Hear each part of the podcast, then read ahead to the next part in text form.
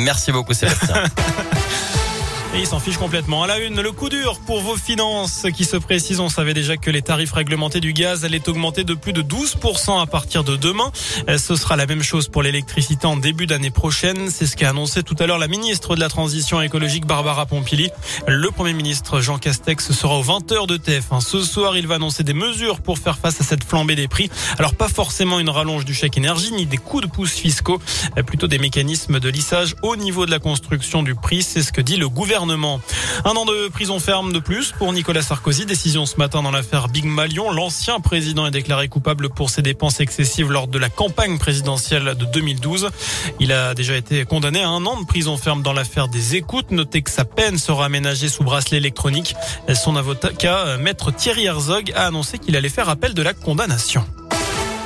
Fini le masque à l'école à partir de lundi. Cela va concerner les écoliers de 47 départements, dont la Loire et la Haute-Loire, car le taux d'incidence est inférieur actuellement à 50 cas pour 100 000 habitants.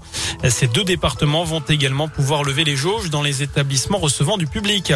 L'actu, c'est aussi l'élargissement du pass sanitaire. À partir d'aujourd'hui, il est aussi demandé pour les 12-17 ans au resto, dans les trains, à la piscine ou encore au ciné.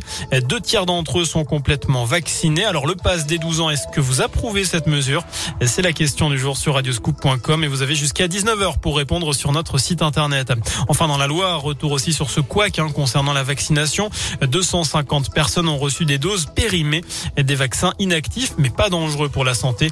D'après l'ARS, une centaine de collégiens de cet établissement sont concernés. Ils devront être revaccinés. Vous retrouvez plus d'infos sur radioscoop.com. On passe au sport du foot, la Ligue des Champions. Hier, on rappelle hein, la défaite de Lille à Salzbourg. Ce soir, c'est la Ligue Europa. À trois jours du derby, Lyon reçoit les Danois de Brondby à 18h45. Monaco se déplace sur le terrain de la Real Sociedad. Enfin, à 21h, Marseille accueille Galatasaray. Un mot aussi de la Ligue Europa Conférence, la troisième Coupe d'Europe. Rennes joue aux Pays-Bas contre le Vitesse Arnhem. Là aussi, c'est à 21h. Et puis Didier Deschamps a dévoilé sa liste hein, des 23 joueurs convoqués pour les deux prochains matchs des Bleus en Ligue des Nations. Ce sera le 7 et le 10 octobre, à commencer par la Belgique en demi-finale de la compétition. Karim Benzema sera bien là, contrairement à Olivier Giroud. Côté gardien, pas de Steve Mandanda. Vous retrouvez la liste complète sur notre site internet. Ah bah là, vous voyez, le foot, je suis. Voilà, c'est ce que j'ai compris. Voilà. Le derby aussi. Je comprends.